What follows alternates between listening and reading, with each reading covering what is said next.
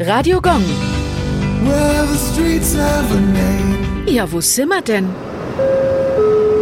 Dorotheenstraße, Nürnberg. Die Dorotheenstraße liegt im Stadtteil Schweinau. Die Straße bekam ihren Namen durch eine wahrhaftige Nürnbergerin, die viele kannten.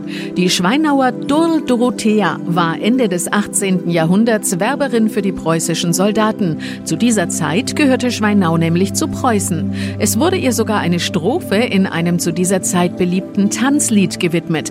Dort heißt es, Hupf mit der Durl, Tanz mit der Durl bis auf Schweinau. Radio Gong.